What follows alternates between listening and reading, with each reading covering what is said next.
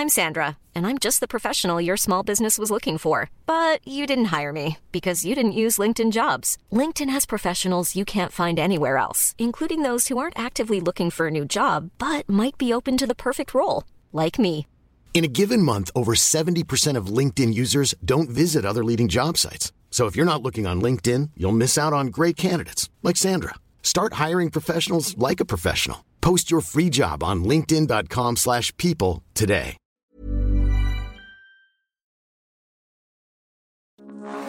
Heraldo Radio, con la H que sí suena y ahora también se escucha. Inicia. Heraldo Noticias de la tarde con Jesús Martín Mendoza. En Heraldo Radio.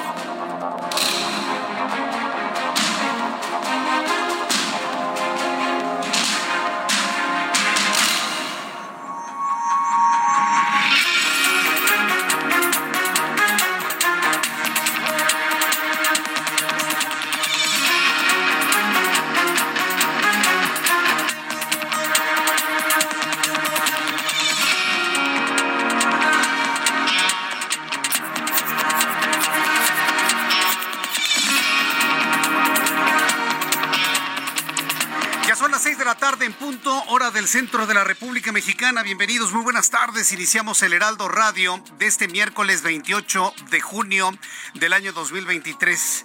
Además de transmitir a través de todas las emisoras del Heraldo Radio en la República Mexicana y en los Estados Unidos, como todos los miércoles, estamos a través de un, de un en vivo de TikTok. Estamos completamente en vivo a través de TikTok.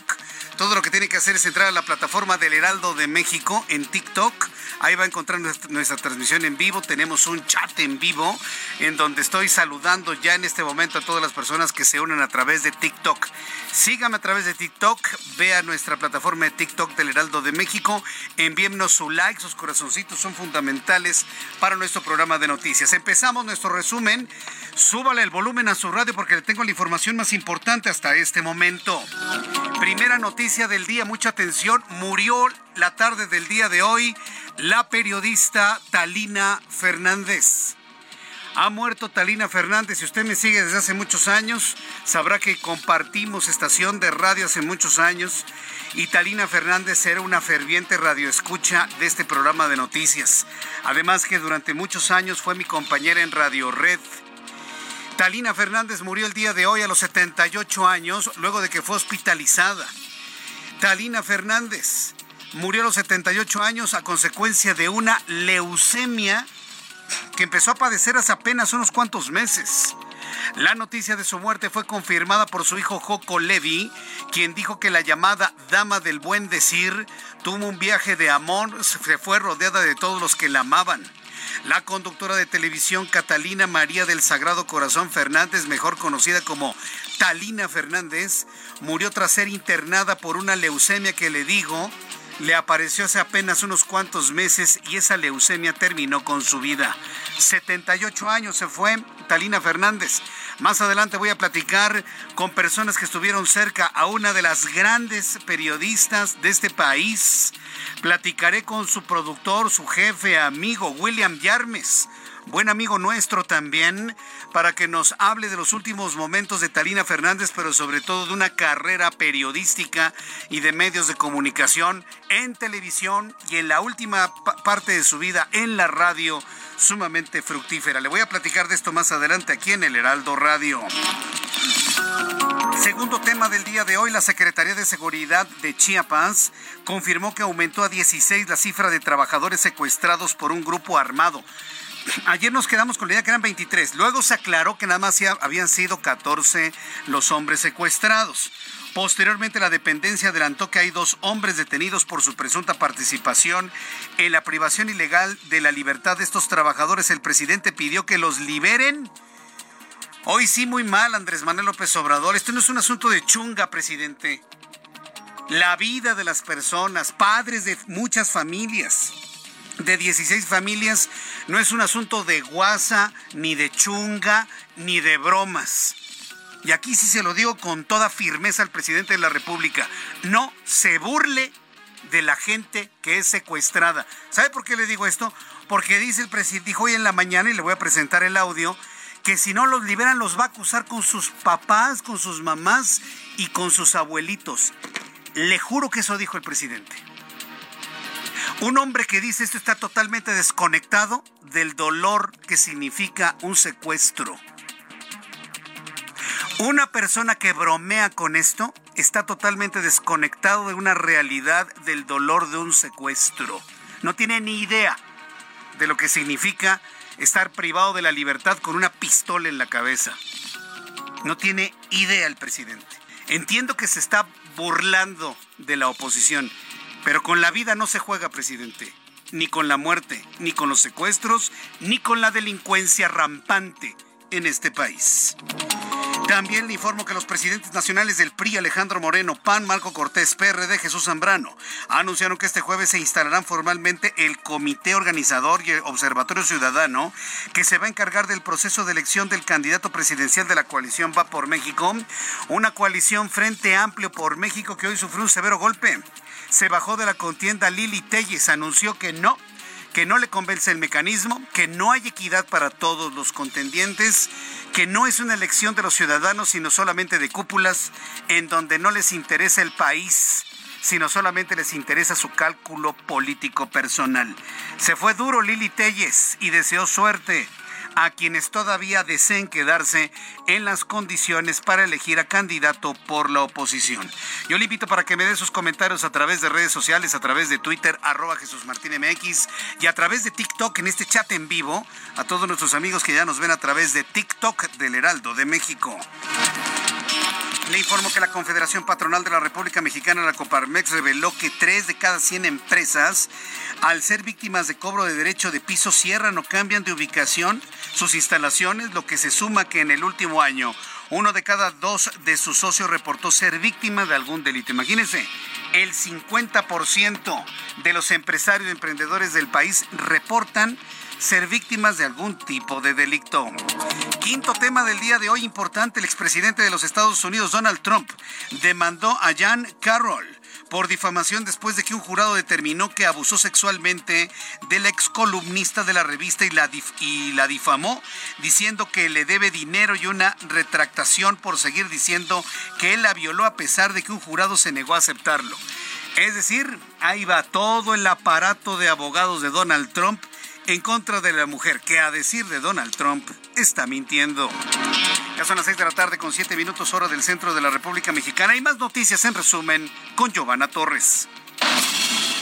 La Comisión de Quejas del Instituto Nacional Electoral discutirá un acuerdo para suspender los recorridos y asambleas públicas de los aspirantes presidenciales de Morena por considerar que podrían ser actos anticipados de campaña.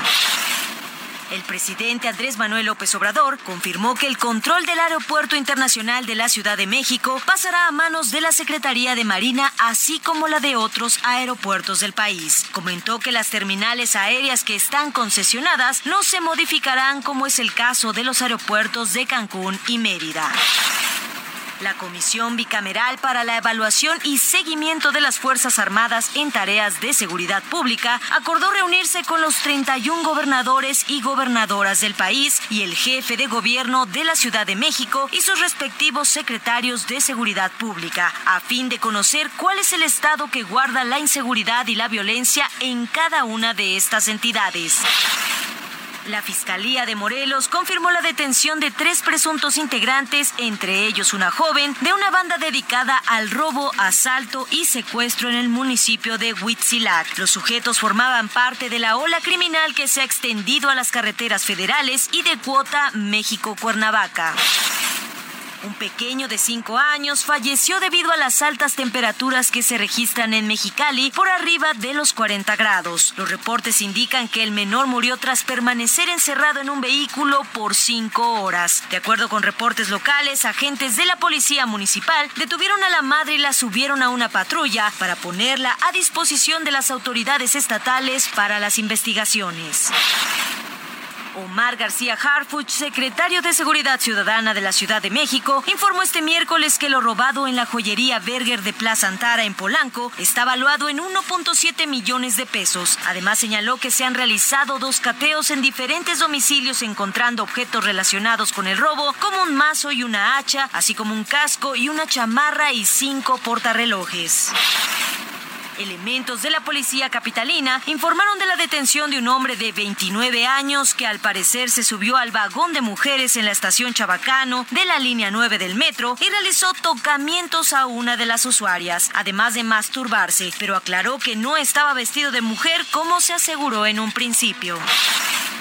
Un turista extranjero está siendo buscado luego de que se viralizara un video en el que se le puede ver dañando uno de los muros del Coliseo Romano, patrimonio de la humanidad desde 1980. Acompañado de su novia, el joven escribió con una llave la frase Iván Haley 23. Las autoridades italianas ya trabajan para identificar al turista e imponer una multa de hasta 19 mil euros, equivalente casi a 355 mil pesos, además de un año de cárcel.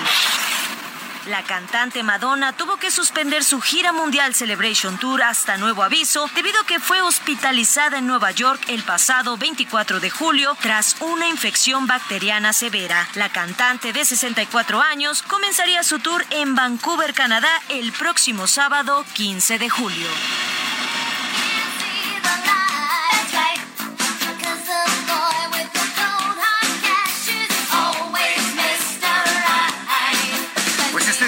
Música de. Esta es música, por supuesto, de, Madonna de su época de oro, por supuesto. Con esto crecimos, ¿no, Ángel Arellano? Con esto crecimos, por supuesto. Sí, no, bueno, es una cuestión nada más de unos cuantos añitos. Pero estamos al pendiente del estado de salud de Madonna. Dicen que le encontraron inconsciente y que inclusive tuvieron que intubarla para poder mejorar la capacidad respiratoria de la cantante. Dicen que va evolucionando normalmente ¿Qué le pasó? ¿Qué fue lo que hizo? ¿Qué fue lo que se tomó? No lo sabemos, pero en cuanto tengamos más información, por supuesto, se lo dará a conocer aquí en el Heraldo Radio. Ya son las 6 de la tarde con 11 minutos, 6 de la tarde con 11 horas del centro de la República Mexicana. Yo en lo personal siento consternación por el anuncio, por la noticia de la muerte de Talina Fernández. Yo a Talina Fernández tuve la oportunidad de conocerla cuando trabajé en Radio Red. Ella condujo durante muchos años un programa importantísimo para el hogar, eh, a través de, de esas frecuencias o de esa estación que ya no existe pero se convirtió en una persona importantísima en la radio, así como lo fue en la televisión en toda su carrera, para la radio también lo fue. Las informaciones que tenemos hablan de un fallecimiento a los 78 años a consecuencia de una leucemia que se habría presentado hace algunos, algunos meses. Para conocer más sobre esta noticia, que es sin duda importante, porque estamos hablando de una mujer que hizo época en los medios de comunicación de nuestro país, me da mucho gusto saludar a un gran amigo personal, compañero de hace muchos, muchos años, eh, quien colaboró muy de cerca, muy de cerca con Talina Fernández y con quien compartí muchos años de radio, tanto en la universidad como en la vida profesional. Él es William Yarmes. Estimado William Yarmes, bienvenido al Heraldo Radio. Qué gusto saludarte. ¿Cómo estás? Hola Jesús, el gusto es mío, me da mucho gusto saludarte absolutamente y desde luego pues tener el privilegio de estar contigo en este espacio, en esta tarde, con la gente que te escucha. En, una condición que yo no me hubiera imaginado, Willy. No me hubiera imaginado el, que platicáramos a través de esta frecuencia de radio y en este programa de noticias de la muerte de una compañera, de una amiga, de una gran profesional de los medios de comunicación, Talina Fernández. ¿Tú mantenías contacto con Talina, William? Todos los días, Jesús, eh, todos los días veíamos llegar a Talina Fernández, primero desde la perspectiva y desde la línea del productor que tenía una responsabilidad dentro de la emisora, no era directamente el productor de Talina Fernández, pero sí convivía con ella porque llegaba directamente a la oficina que teníamos ahí. Y años después, ya como gerente de la emisora, pues evidentemente tenía, y esto estoy hablando de hace nueve años, eh, un poco más de nueve años, eh, ahí evidentemente empecé a tener un contacto mucho más directo con ella, todavía mayor del que teníamos. Y eh, hablar de Talina Fernández es hablar de muchas cosas. Cuando tú tienes eh, una presencia cotidiana en un medio de comunicación con la fuerza y con el impacto que tenía el canal en el que estaba, que ya lo dijiste tú, y eh, con la inteligencia, con la potencia, con la capacidad talina, te conviertes en una compañía necesaria todos los días. Por eso logró el impacto que logró Talina Fernández en el radio. Eh, tú sabes que el, radio es precisamente eso, un, un, medio de cercanía, un medio que te da confianza, un medio que te acompaña. Y Talina fue eso, fue una necesidad de, todos los días. Eh, era una mujer, y te lo digo a reserva de que me vayas a preguntar alguna cosa en ese sentido, Jesús, pero bueno, Talina era una mujer de un carácter fortísimo. Eh, lo que le gustaba lo abrazaba y lo que no le gustaba lo rechazaba abiertamente. Cuando a alguien por alguna razón no le caía bien, por lo que fuera, se lo hacía saber y ella encontraba la manera de hacerlo directamente. Pero al mismo tiempo era una mujer generosísima. Yo la vi cuando menos, y espero no ser indiscreto, yo la vi cuando menos tres veces, tres veces en la vida, cuando alguien le decía a diferentes personas, Jesús, eh, auditorio de Jesús Martín, eh, la gente le decía, oye Talina, qué bonitos zapatos. En ese momento Jesús se los quitaba y se los entregaba a la persona. Tres veces al menos yo lo vi así y lo puedo contar y lo puedo atestiguar. Talina, qué bonito collar, ¿dónde lo, compré cuando estuve en el Congo? Porque además si algo tenía Talina era una gran cultura y una experiencia en viajes porque toda su vida tuvo la oportunidad de viajar y conocer el mundo. Y, y así Jesús se quitaba el collar y se lo daba a la persona que le había dicho qué bonito collar traes y así como eso muchas cosas. Ella te abría las puertas de su casa cuando cuando por alguna razón te acercabas un poco más a ella te, te, decía vete a mi casa de Acapulco ahí está vete a la casa ahí la tienes y, y, sin ningún problema y la otra que era una personalidad impactante de un gran conocimiento de una energía muy especial, la verdad, muy especial. Siempre llegaba, eh, curiosamente, a fumar en los espacios donde estaba prohibido, pero, pero fumaba y no le importaba. Y, era una necesidad que tenía y así demostraba su, su presencia, por decirlo de alguna manera. Em, sin duda, mucho aprendizaje con ella. Todos los días había una anécdota diferente. Y otra cosa que hay que decir también, pues como es la vida, mi querido Jesús, eh, pues la vimos, la vimos ir, irse deteriorando con el paso del tiempo, como a todos nos pasa absolutamente. No quiero ser indiscreto, pero sí tengo que reconocer que Talina hacía un esfuerzo enorme todos los días, sobre todo los últimos años que estuvo trabajando con nosotros en la estación que tú bien mencionaste, 1110 de amplitud modulada y 88.1 que pues lamentablemente ya no existen. Y eh, pues fuimos viendo cómo hacía un gran esfuerzo porque tenía una salud delicada en ese sentido. Tú sabes que tenía un, tumor cerebral inoperable que le fue dañando su capacidad de equilibrio, su capacidad de concentración, pero, pero aún así siempre estuvo ahí, la gente no lo sabía y ella aparecía en televisión, después de que estuvo con nosotros en el radio, eh, se fue a trabajar a la televisión y la gente no lo notaba, ¿no? La verdad es que... Una mujer fuerte, sin duda. Sin duda, un personaje entrañable.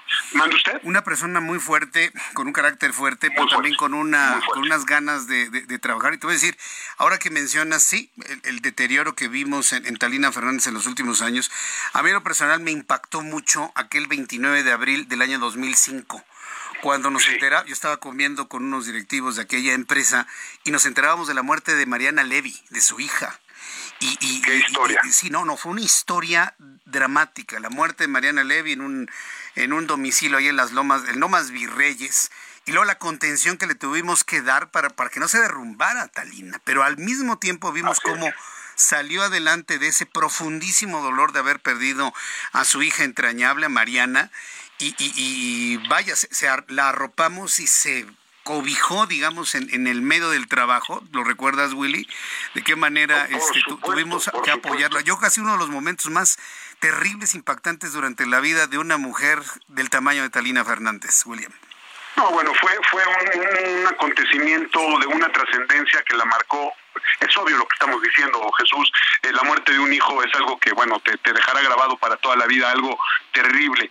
Pero Talina Fernández lo que hizo fue venir a la cabina y hacer una transmisión sentidísima y dolidísima de lo que acababa de pasar y aprovechó para hacer una reflexión muy importante y, señalar y apuntar hacia los problemas que se vivían en ese momento en el país en términos de inseguridad y hartazgo y ese tipo de cosas. Lo recuerdo y lo, y lo revivo como si lo estuviera escuchando ahorita, Jesús.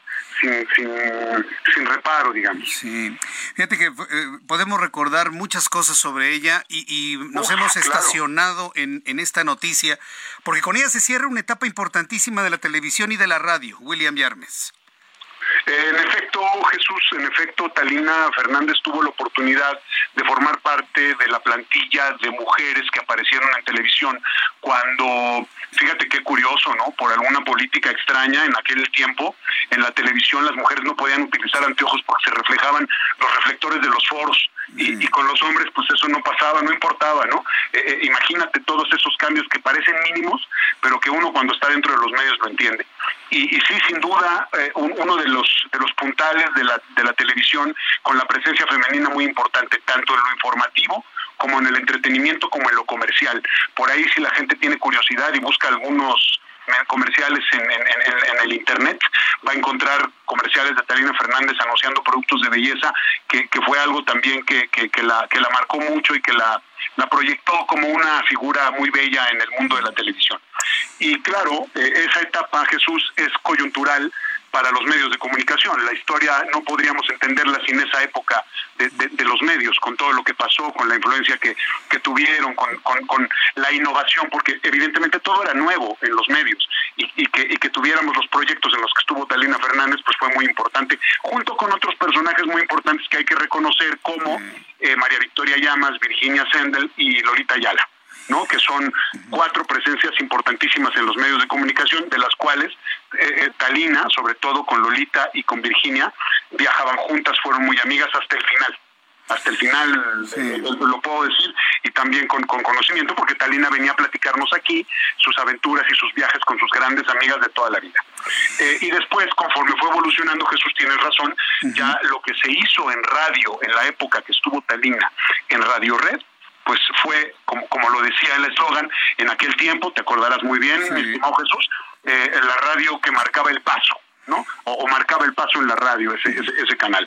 Y, sin duda, pues así, así fue. Italina fue una página y una mm, protagonista importante de ese momento. Sin duda alguna. Pues William Yarmes, ha sido eh, muy, muy interesante, yo diría padrísimo escucharte aquí en esta entrevista, en esta charla para compartir los momentos de la vida de una gran periodista que se fue y con ella se cierra una etapa, se abre otra evidentemente, pero que bueno, le estamos haciendo un homenaje al recordar pues su gran calidez, su gran interés, su gran fuerza como mujer, como madre, como periodista, como compañera.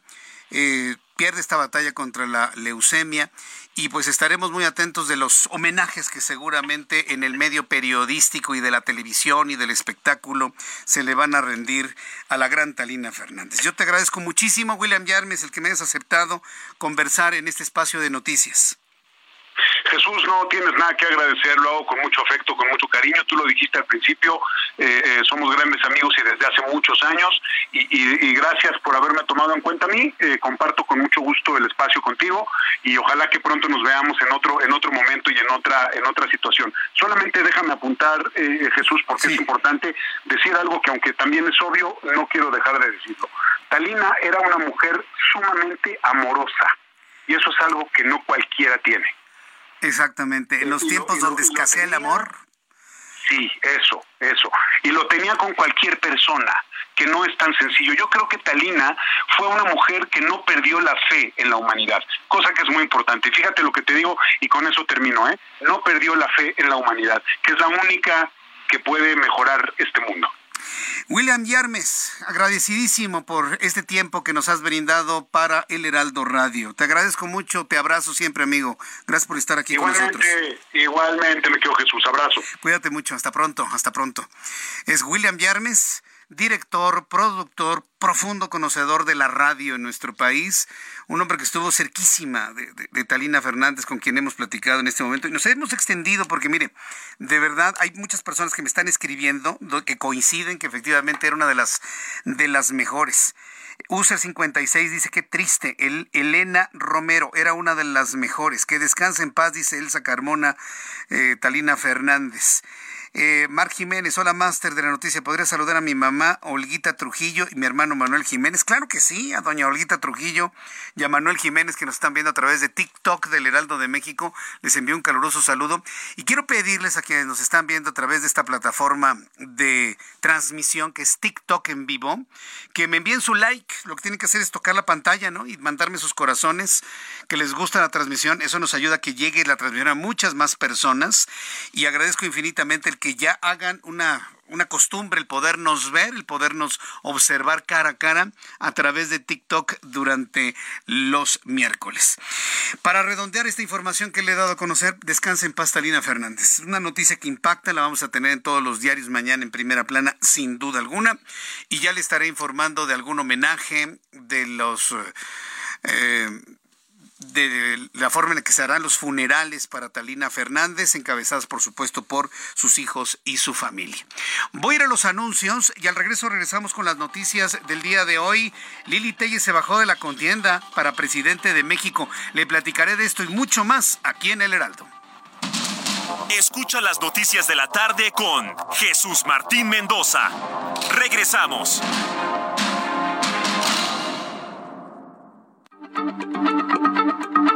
Heraldo Radio, la H se lee, se comparte, se ve y ahora también se escucha.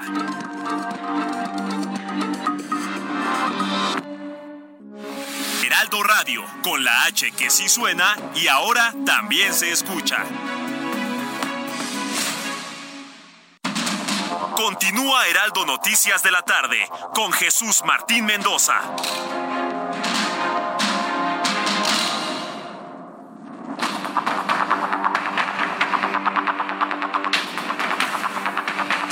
Las 6 de la tarde con 30 minutos, las 6 de la tarde con 30 minutos, hora del centro de la República Mexicana. Escucha usted el Heraldo Radio. Yo soy Jesús Martín Mendoza y vamos a revisar la información importante del día de hoy. Bien, estamos llevando el seguimiento de este asunto que ocurrió en Ocosocuautla, Chiapas. Primero se informó que detuvieron a un vehículo con 23 personas, entre mujeres y hombres, que habían bajado a 14 y los habían secuestrado y se los habían llevado un grupo armado. ¿sí? Un grupo de ciudadanos con pistolas. Ya saben cómo somos en México, ¿no? Un grupo de ciudadanos, este, tenían pistolas. Sí, bueno. Un grupo de ciudadanos con pistolas se los llevan.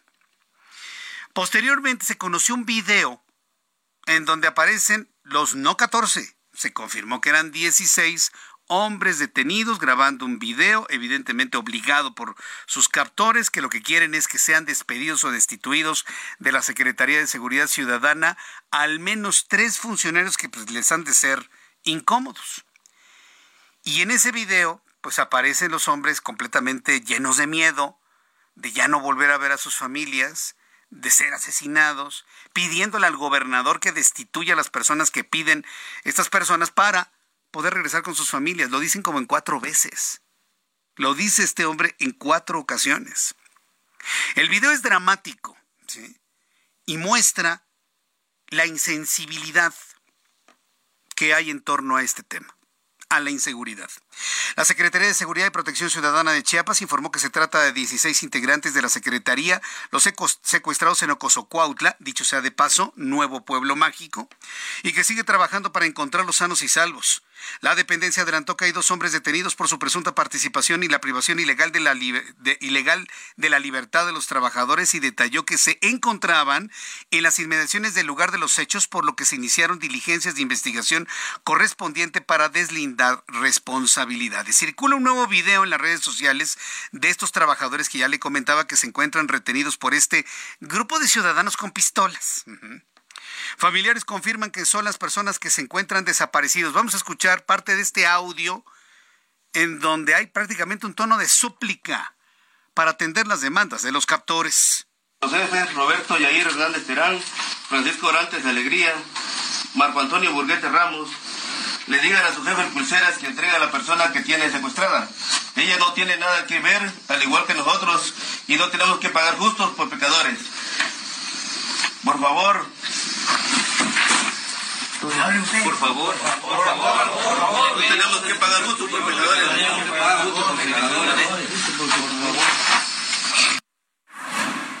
son dramáticos los audios, ¿no? Son, son verdaderamente dramáticos los audios. Ahorita vamos a, voy a presentar lo que dijo el presidente sobre este asunto. Es inconcebible. Antes vamos con Bárbara Zucker, corresponsal en el estado de Chiapas. Adelante, Bárbara. ¿Qué tal? Muy buenas tardes, Jesús Martín. Efectivamente, pues bueno, ya se cumplen más de 24 horas de la desaparición o bueno, del secuestro de estas 16 personas que laboran en la Secretaría de Seguridad Pública del Estado de Chiapas. El día de hoy, la titular de esta dependencia, Gabriela Cepeda Soto, dio una conferencia en un video en el que pues narra cómo se sucedieron los hechos el día de ayer martes, que sucedió a partir de las 16 40 horas del martes.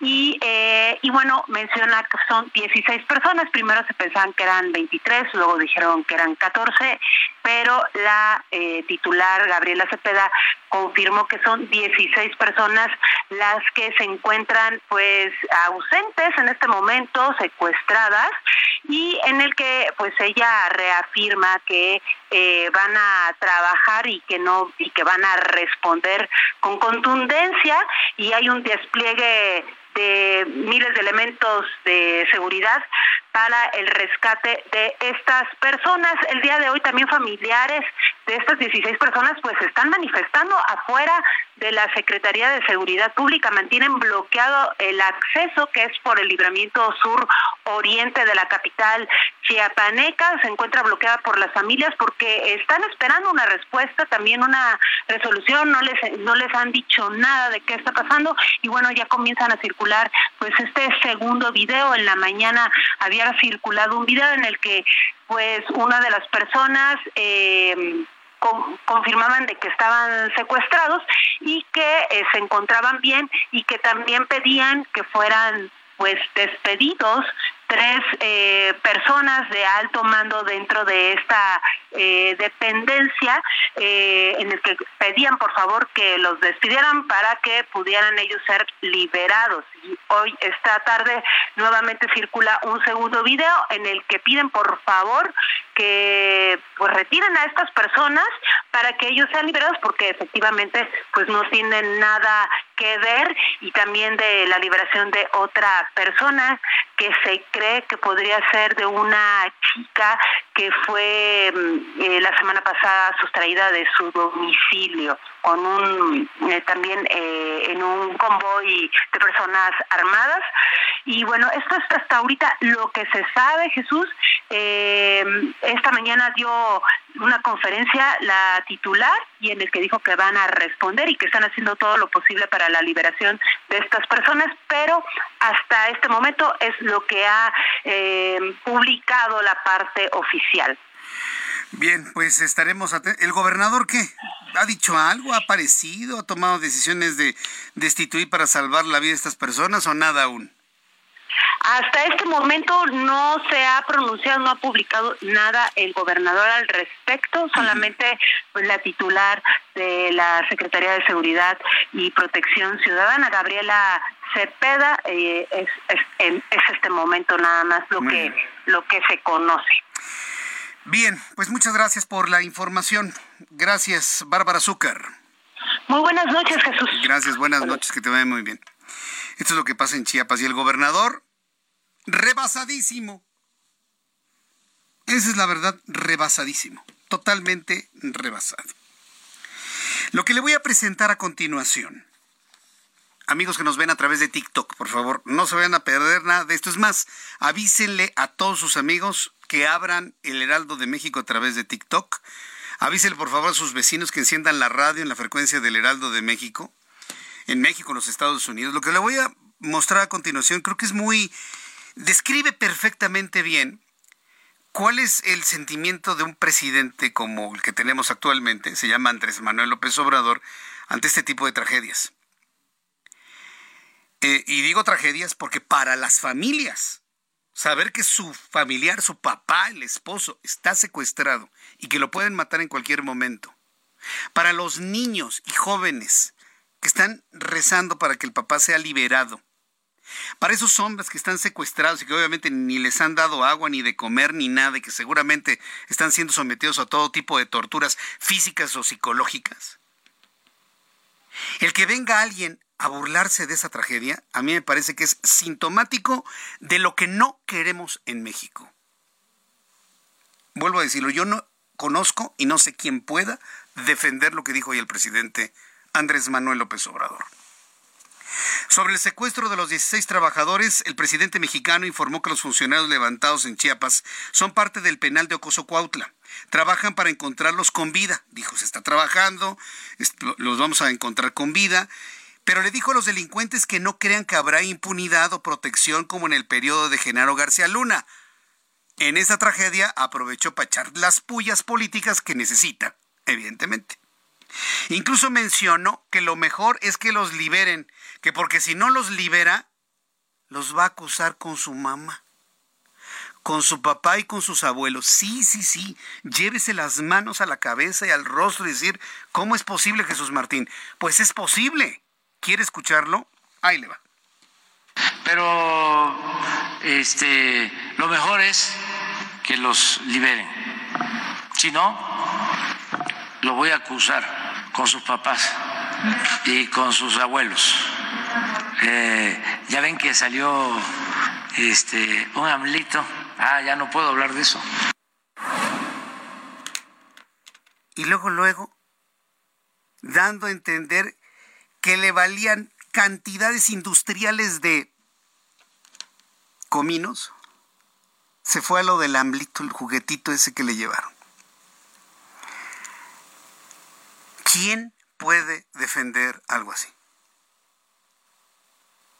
La regó el presidente en su imagen. Perdón, pero hasta dentro de Morena están que no caben de lo que dijo. Hago este silencio para que usted lo piense. No queremos eso para México. No queremos eso para nuestros hijos. Que te secuestran y, ay, que la, autoridad le diga a la policía, libéralos y no te acuso con tus abuelitos. ¿Qué es eso? Yo espero que corrija mañana el presidente. Yo espero.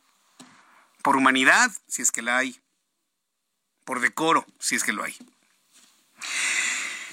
Son las 6 de la tarde con 41 minutos hora del centro de la República Mexicana. Ah, y por cierto, estamos haciendo votos porque estas personas regresen con sus familias, sean liberados, que aparezca el gobernador, que hagan una negociación y que posteriormente se revise qué es lo que está pasando en Chiapas. ¿Vamos a perder Chiapas si las cosas siguen así? Vaya, ni el movimiento zapatista se libra del terror de los grupos criminales actualmente. ¿Quién lo hubiera dicho en 1994? ¿Quién lo hubiese pensado, no? En la parte final del siglo XX, cuando estuvimos con todo el tema de la beligerancia del Ejército Zapatista de Liberación Nacional, hay hoy grupos que los aplastan. Y son víctimas también, víctimas también. Chiapas es un punto donde no debemos perder la atención. Además es un estado hermoso, es un estado con gente hermosa también, con lugares entrañables, con, con con lugares que verdaderamente ojalá y pudiéramos volver a visitar de manera tradicional. Ayer el otro día le decía que es imposible, ya no me imagino, carretear por Chiapas, ir de Tuxtla Gutiérrez hasta Comitán y de Comitán hacia la zona boscosa, los, los Montes Azules. Sí, la, la, verdad es que no, ya no me lo imagino, ir por tierra, ¿no? Hasta las lagunas de Montevideo sin que nada le pase. Situación complicada, ¿eh? la que se está viviendo allá en Chiapas. Y lo mantendré, por supuesto, informado. Son las 6 de la tarde con 42 minutos hora del centro de la República Mexicana. Palabras como las que escuchamos el día de hoy del presidente a muchos mexicanos nos traen la idea de que hay que cambiar algo. Tenemos que mejorar, los tiempos terminan, López Obrador terminará su periodo, vendrá un nuevo presidente o una mujer presidente próximamente y espero que las cosas cambien para bien. ¿sí? Que del fondo rebotemos, esté quien esté, eso es lo que esperamos. Y la esperanza de esos cambios están fundamentados en varias personas, y una de ellas Lili Telles. A muchos mexicanos les gusta el estilo de Lili Telles, a muchos otros, aunque la ven congruente, pues como que no les gusta mucho. Hoy Lili Telles se bajó de la contienda electoral. Ya, dijo, no más, no, no, participo porque la contienda no da los elementos suficientes de garantía y de equidad para todos los aspirantes. Al señalar que no encuentra garantías suficientes en el modelo elegido por la Alianza Va por México a través del nuevo Frente Amplio por México para la definición de su candidato a la presidencia de la República, la senadora por el PAN Lili Telles anunció que no participará en el proceso, lo que se suma a la disolución del Consejo Electoral Ciudadano. No va Lili Telles ni con el PAN, ni con el PRI, ni con el PRD, ni con Movimiento Ciudadano, con nadie. Se baja de la contienda. No va a buscar la presidencia ya. Al menos en este tiempo de 2024. A través de un video, Lili Telles explicó que el método, así como se ha planteado, no garantiza que existan plenas condiciones de equidad entre aspirantes, lo que causó diversas reacciones entre la oposición, entre ellas la de su compañera Xochil Gálvez, quien le pidió, no te bajes, Lili, no te bajes de la contienda, al señalar que esta lucha contra el autoritarismo necesita de congruencia y de fortaleza. Esto es parte de lo que publicó muy temprano, ¿eh? a las 7 de la mañana, Lili Telles, a través de sus redes sociales. El resultado no dependerá de tu voto, sino de factores de decisión que hoy, a una semana del inicio del proceso, todavía se desconocen. A dos meses de definir al ganador, no hay árbitro, lineamientos técnicos ni procedimientos delimitados. Ante estas circunstancias, ya he decidido que no participaré en ese proceso. El fin no justifica los medios. La oposición no solo debe ser freno del régimen autoritario, sino alternativa y ejemplo. No podemos combatir la ilegalidad violando la ley. No podemos combatir la ilegalidad violando la ley. Y ahí se refería precisamente que en el proceso, pues prácticamente se va a hacer lo mismo que en Morena, ¿no? Darle otro título al candidato presidencial. ¿sí? Defensor del Frente Amplio por México, algo así. El caso es que no estuvo de acuerdo y hubo una lluvia, evidentemente, de, comentarios, de buenos deseos en el nuevo camino que tomará Lili Telles, inclusive del propio líder nacional del PAN. Los presidentes nacionales del PRI, Alejandro Moreno, del PAN, Marco Cortés, del PRD, Jesús Zambrano, anunciaron que este jueves se van a instalar de manera formal Comité Organizador y Observatorio Ciudadano. Evidentemente están están de alguna manera reaccionando de una manera intensa desde el punto de vista mediático ante un golpe, pues como el de Lili Telles, hay que reconocerlo. La mujer goza de una gran potencia mediática y política. Ha sido de los pocos aspirantes que se han atrevido a levantar, no nada más levantarse, sino con el dedo señalar y decirle al presidente que así no se hacen las cosas. De los pocos. Y de los pocos se bajan algo tendrá que revisar, yo creo, la alianza. O a menos de que sea lo que esperaban, que sea un proceso de filtración para que al final queden pues dos personajes que he visto de manera muy constante que se mencionan en diversos análisis políticos. Xochil Gálvez y Enrique de la Madrid. Enrique de la Madrid y Xochil Gálvez. Esa será la tirada, la tendencia de un proceso así donde ya van cuatro que se bajan de la contienda. Vamos a entrar en comunicación con Misael Zavala, reportero del Heraldo Media Group, quien nos tiene más detalles de esto. Adelante, Misael.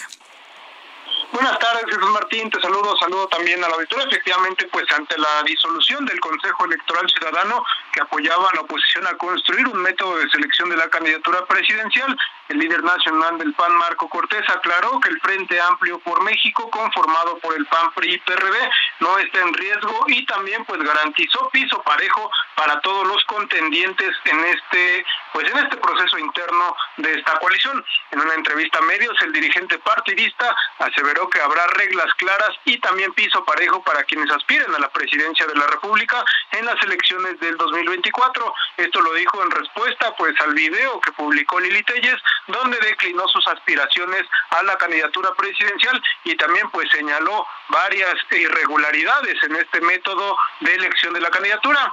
En este sentido, pues el panista adelantó que el día de mañana la Alianza Va por México dará a conocer los nombres de los integrantes del comité organizador de ese proceso, el cual tendrá mayoría de ciudadanos y son también pues expertos en la materia se habla de un consejo ciudadano integrado por 15 personas, absolutamente apartidistas, fue lo que dijo el líder nacional del PAN, Marco Cortés, pues también respondió así luego de que la senadora Lili Telles se bajó de esta contienda interna.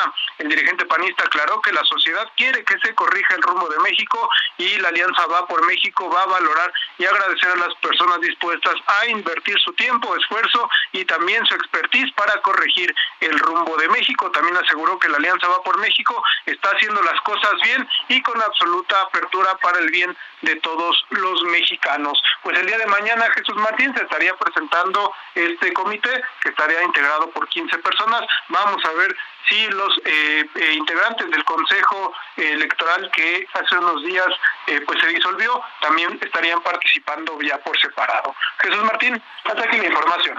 Correcto, gracias por la información, Misael. Gracias, muy buena tarde. Hasta luego, muy buenas tardes. Bien, entonces, ¿ante qué estamos? La disolución del Consejo Electoral Ciudadano, que presidía el doctor Leonardo Valdés Zurita, y ahora el anuncio de la conformación de un observatorio ciudadano. Es decir, habrá continuidad de lo que ya se había armado. Vamos a tratar de entender cómo se dio esta disolución y las razones por las cuales se dio.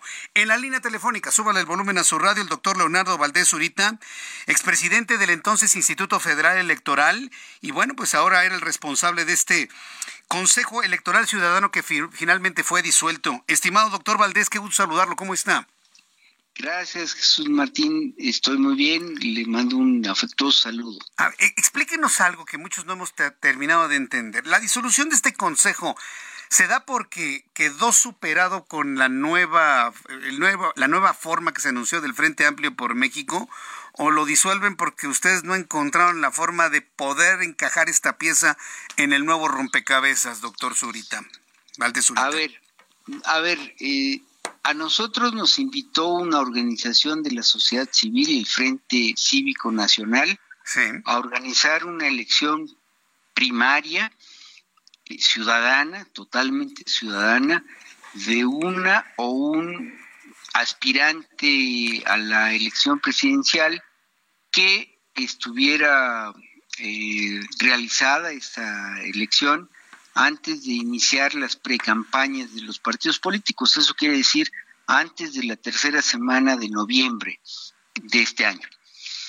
Nosotros estuvimos trabajando, fueron tres semanas de trabajo muy intenso, muy arduo, pero en todo momento tuvimos información de que los dirigentes del Frente Cívico Nacional y de otras organizaciones de la sociedad civil estaban negociando con los partidos políticos, con los tres partidos políticos que conforman la Alianza Va por México.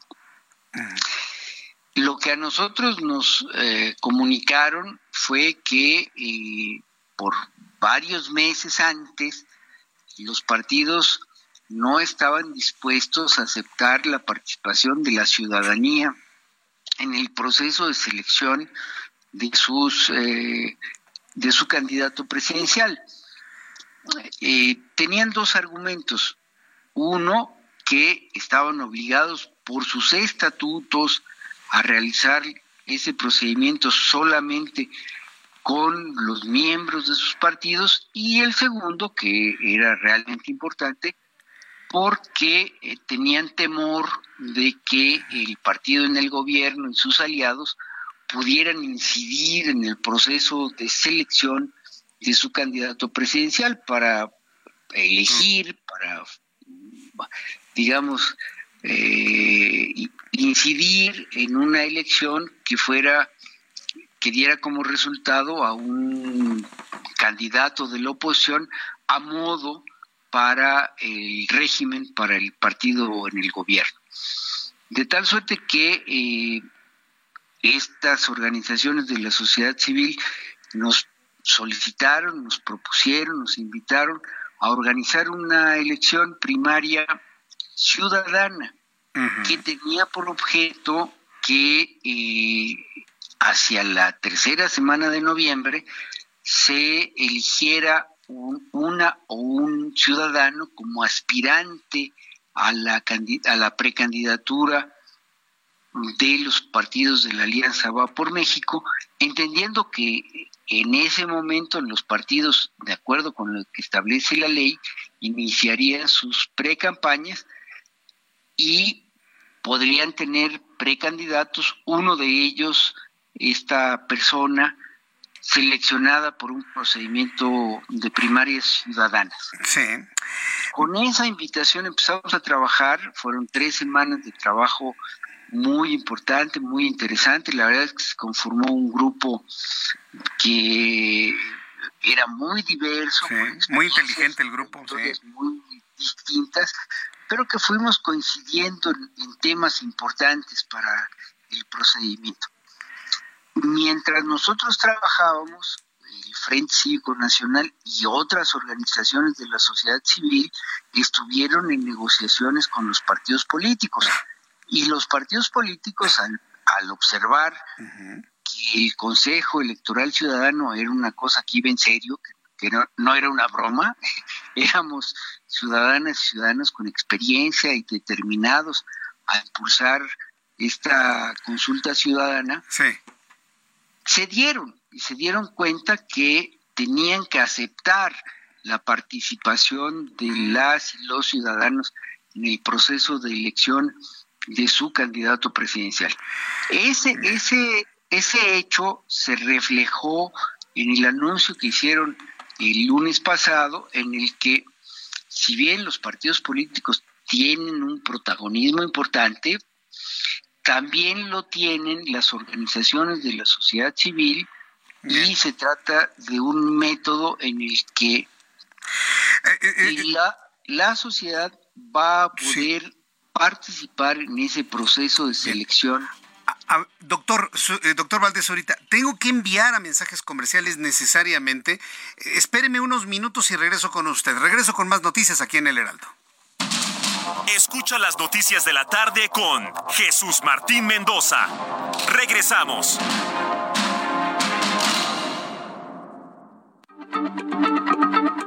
Heraldo Radio, la H se lee, se comparte, se ve y ahora también se escucha.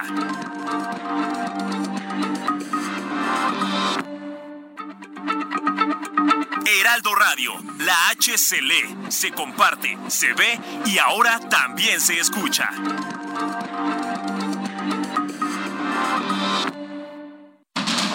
Continúa Heraldo Noticias de la tarde con Jesús Martín Mendoza.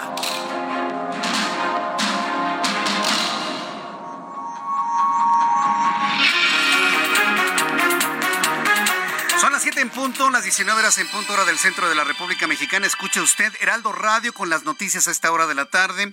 Yo soy Jesús Martín Mendoza y le agradezco siempre que usted se encuentre en sintonía con las emisoras de Heraldo Radio en toda la República Mexicana, en los Estados Unidos y a través de digitales. Bien, estoy conversando con el doctor Leonardo Valdés Zurita, expresidente del IFE y expresidente de este disuelto Consejo Electoral eh, Ciudadano.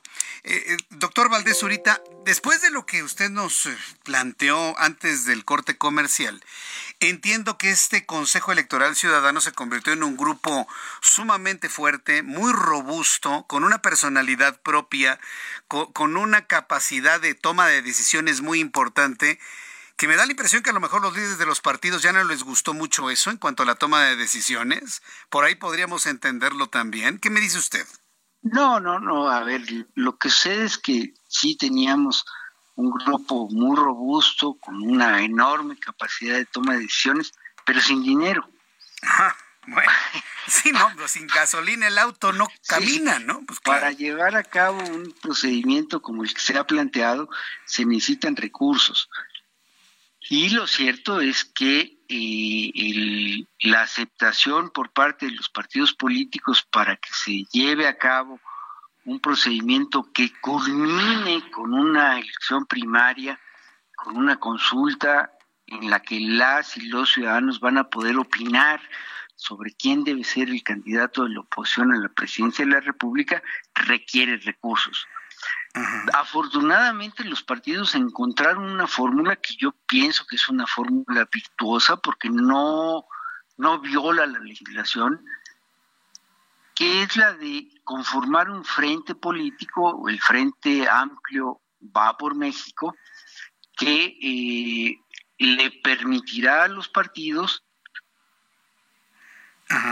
aportar recursos, recursos de su financiamiento público ordinario, que por supuesto van a tener que reportar a la fiscalización del INE y que por supuesto van a ser verificados por el INE para que quede muy claro cuántos y cuáles recursos y en qué se utilizaron para el proceso de selección de esta persona que entre septiembre y noviembre será la encargada de impulsar la conformación de este Frente Amplio, que es una figura que se encuentra en la legislación. O sea, a diferencia de lo que está sucediendo con Morena, que está realizando actos de pre-campaña y de campaña a partir de algo que no está incluido en la legislación, el procedimiento que finalmente acordaron los partidos de la coalición Va por México sí está presente en la legislación, de tal suerte que los recursos que ellos inviertan en este procedimiento podrán ser fiscalizados, podrá transparentar, y eso la verdad es que amplió las posibilidades del procedimiento que estábamos llevando a cabo. Es, yo lo he dicho eh, a varios periodistas, íbamos como ciudadanos en una carreterita estrecha, sinuosa, sin recursos, que tenía como meta final la tercera semana de noviembre para elegir a un aspirante que pudiera ser considerado como precandidato por los partidos políticos a una autopista de seis carriles amplia, de alta velocidad, que va a permitir que los partidos políticos tengan a una persona que se puede convertir en su precandidato, pero lo van a tener desde la primera semana de septiembre. Y lo más importante, Jesús Martín, la participación ciudadana. Es la primera vez en la historia de este país que los partidos aceptan que las y los ciudadanos participemos en ese proceso de selección de su candidato presidencial. Nunca antes había sucedido. Morena, por supuesto, no lo tiene en su agenda. Estos partidos se abrieron a esa participación y es un avance, es un logro importante. Sin duda alguna es un logro importante. Ahora, ustedes, los que pertenecían a este consejo, ¿se van a unir al nuevo observatorio? ¿Van a levantar la mano o no necesariamente, doctor? Esa, es una, esa es una decisión personal de los 11 que estábamos participando en el, proyecto, eh, digamos que cuatro personas no tienen experiencia como funcionarios electorales, son, líderes de opinión y, miembros de organizaciones civiles muy relevantes, pero no tienen experiencia como funcionarios electorales. Los otros siete sí tenemos experiencia electoral pero cada uno de nosotros tendremos que valorar en términos de nuestras posibilidades, de nuestros compromisos, si estamos en posibilidad de participar en esta nueva alternativa. En, esa nueva en ese auto, que esperemos que sí traiga gasolina ese auto, ¿eh? Pues comuniqué al Frente Cívico Nacional que no estoy en esa posibilidad porque Ah. Yo estaba participando en un proceso que terminaba en noviembre y que, bueno, en, dentro de mis responsabilidades podía dedicarle tiempo a, esa, a ese proyecto. Yo soy profesor de tiempo completo de la Benemérita Universidad Autónoma de Puebla, profesor y visitante de la Universidad de las Américas en Puebla, tengo carga académica importante y si el proceso se extendía hasta la tercera semana de noviembre, yo podía dedicarle una parte de mi tiempo a ese proyecto. Pero siendo como es ahora un proyecto que tiene que terminar en la primera semana de septiembre, yo no estoy en posibilidades de dedicarle tiempo porque quienes decidan participar, pues le tienen que dedicar tiempo completo. Totalmente, sí, esto va a ser nacional, complejo, muy importante y yo la verdad es que no estoy en posibilidades de hacerlo. Y lo y lo comuniqué el día de ayer con mucho pesar porque me hubiera encantado poderlo hacer, me hubiera gustado muchísimo participar en esta nueva perspectiva, porque creo que es una perspectiva que avanza en el sentido de democratizar nuestra vida política, democratizar la vida de los partidos políticos, pero lamentablemente no, no estoy en disposición en términos de tiempo, en términos de mis compromisos laborales para poder participar. Pero seguro estoy que quienes participen y muchos de mis colegas que participaron en el, Consejo Electoral Ciudadano están en posibilidades de hacerlo, van a sacar bien este proceso Correcto. y eh, va a ser un aporte importante para consolidar nuestra vida democrática. Pues doctor Valdés, ahorita yo le agradezco mucho estos minutos de comunicación con el auditorio del Heraldo y estaremos muy atentos de todo lo que sucede. Cuando tengamos una duda, necesitemos un análisis de todo este proceso que viene hacia adelante hacia el 2024, lo voy a invitar a nuestro programa. Muchísimas gracias por este tiempo. Por supuesto, yo estaré siempre para atender sus, Muchas gracias. solicitudes. Es usted muy amable, doctor Zurita. Gracias. Que le vaya muy bien. Igualmente. Hasta luego. El doctor Leonardo Valdés Zurita, expresidente del IFE y ex responsable de este Consejo Electoral Ciudadano, ha anunciado que él no va, él no va a participar en el Observatorio Ciudadano que hoy se anunció. Siete con ocho.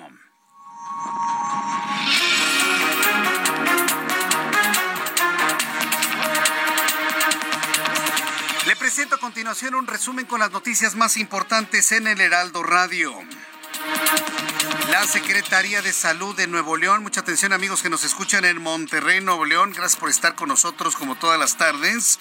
La Secretaría de Salud de Nuevo León y su titular, Alma Rosa Marroquín, confirmaron el día de hoy la muerte de 36 personas por golpe de calor en la entidad entre el 14 y el 27 de junio, siendo el 20 de junio el día con mayor número de defunciones, con 11 por golpe de calor. A menos de que el presidente diga que no, que estamos exagerando, ¿no? Que se hicieron los muertos, ¿no? Que a lo mejor no pasó nada, ¿no? Porque él dice que no, que no, que nada de eso está ocurriendo en el país. ¿Cómo no? Ahí están los datos que vienen de la propia Secretaría de Salud del Estado de Nuevo León. Le tendré más información.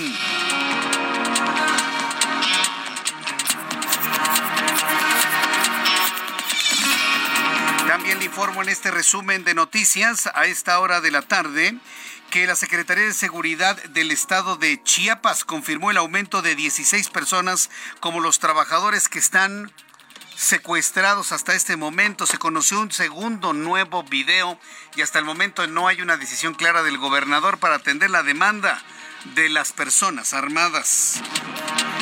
El ministro de la Suprema Corte de Justicia de la Nación, Alberto Pérez Dayán, admitió a trámite las impugnaciones contra la reforma que entregue el control de los aeropuertos y otras obras prioritarias a entidades paraestatales por tiempo indefinido lo van a analizar en la Suprema Corte de Justicia de la Nación. El decreto de reforma que fue publicado el pasado 3 de mayo, impugnado por diputados y senadores de la oposición, argumentaron que la reforma es totalmente inconstitucional. Hoy, el ministro Alberto Pérez Dayán admitió a revisión ese reclamo de inconstitucionalidad y le van a entrar al tema. La Suprema Corte de Justicia de la Nación que se mantiene todavía en silencio ante los requerimientos de información sobre los emolumentos que perciben los ministros. La dirigencia nacional de Morena acusó al Instituto Nacional Electoral de pretender limitar los recorridos de sus aspirantes a la candidatura presidencial para las elecciones de 2024 y cambiarlos por eventos privados, lo que dijo violarían pues los derechos humanos, el derecho humano a la manifestación pública para que vea, Morena insiste, insiste en seguir violentando la vigente ley electoral. El presidente de la Cámara de Diputados, Santiago Kriel, aseguró que la selección de candidato del Frente Amplio por México será un método de consenso entre partidos políticos y organizaciones de la sociedad civil y destacó que mientras la oposición esté unida podrá llegar fortalecida la elección del año 2024. El Servicio Meteorológico Nacional informó que Adrián, el primer ciclón de la temporada 2023 en el Océano Pacífico, avanza hacia el oeste, alejándose de manera paulatina de las costas mexicanas. Es una muy mala noticia, ¿eh? porque esperábamos en Adrián que nos diera algo de lluvia en la costa del Pacífico y en el centro del país y se está alejando. Y fíjese, ¿eh? el primer sistema ciclónico, ¿cuándo empezó la temporada de ciclones y huracanes del lado del Atlántico y Golfo de México? A ver, levante la mano, ¿quién se acuerda? 15 de mayo. Bueno, pues no se había presentado ningún sistema ciclónico en toda la segunda mitad de mayo, en todo lo que va de junio hasta este momento y el sistema ya se aleja de costas mexicanas, no tocará tierra, pero eso sí, algunas lluvias en Jalisco, Colima, Guerrero, Michoacán y Nayarit.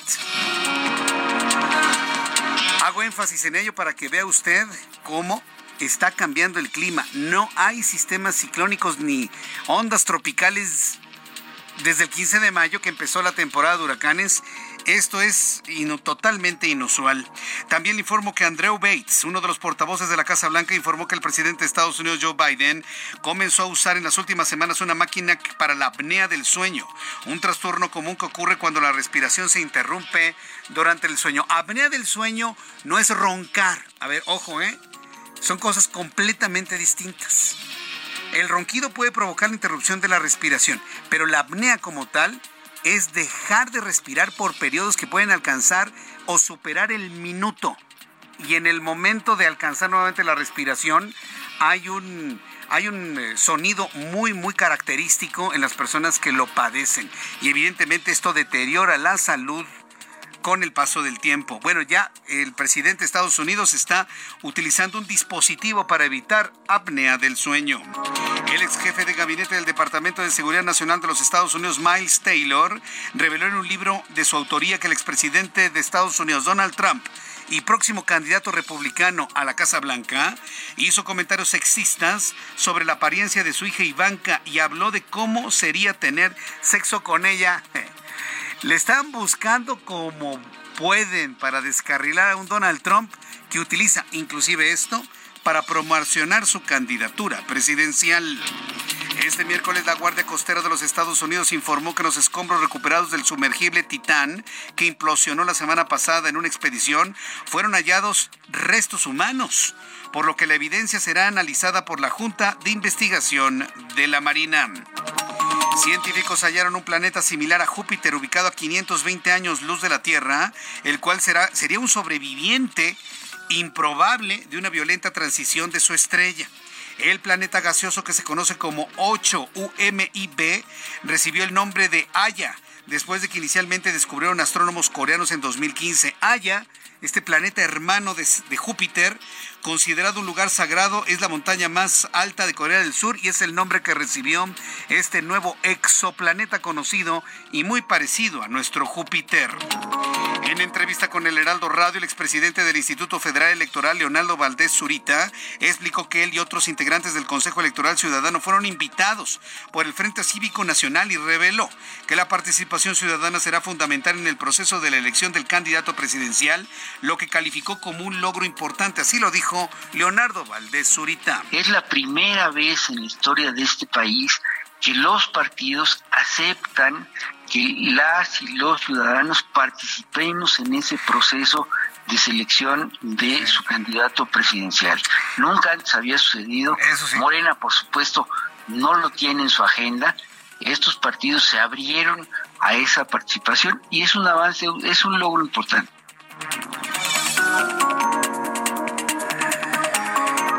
Noticias en resumen. Le invito para que siga con nosotros. Le saluda Jesús Martín Mendoza.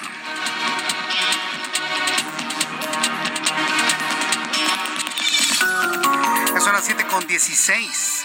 Las 7 con 16 horas del centro de la República Mexicana. Gracias por estar con nosotros en el Heraldo Radio. Recuerde que estamos en la frecuencia del 98.5 de FM en la capital del país 98.5 de FM en la capital del país para que le diga a todas las personas que están en Ciudad de México, en el Estado de México. Nos escuchamos en Tlaxcala, en Hidalgo, en Puebla, en Morelos, eh, en parte del estado de Guerrero, ya escuché yo la, misma transmisión, nuestra señal alcanza algunas partes del estado de Michoacán. En toda esta zona central, Querétaro también alcanzamos, algunas frecuencias también que nos transmiten.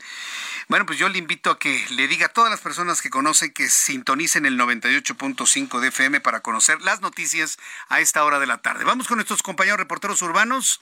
Gerardo Galicia, ¿en dónde te ubicamos a esta hora de la noche, Gerardo? En el centro histórico de la Ciudad de México. Jesús Martín, excelente noche y tenemos información para nuestros amigos que llegan a través de la avenida 20 de noviembre. Ya tenemos buenas noticias, han retirado los manifestantes que bloqueaban la circulación sobre esta importante arteria, así que ya pueden llegar hasta el circuito del Zócalo sin ningún problema y a una velocidad muy favorable por arriba de los 30 kilómetros por hora. Ya llegando al circuito del Zócalo se van a encontrar con el cruce constante de muchísimas personas. Únicamente habrá que manejar con precaución, pero en general está completamente abierto y se avanza bastante bien. Donde sí encontramos dificultades es en la avenida Pino Suárez, justo llegando a su cruce con Izazaga, debido a la operación de semáforos, pero realmente nada para buscar alguna alternativa. Y por lo pronto, Jesús Martín, el reporte. Muchas, muchas gracias por la información, Gerardo. Hasta luego. Hasta luego, que te vaya muy bien. Bien, pues ya son en este momento las 7 con 17, las 7 con 17 hora del centro de la República Mexicana.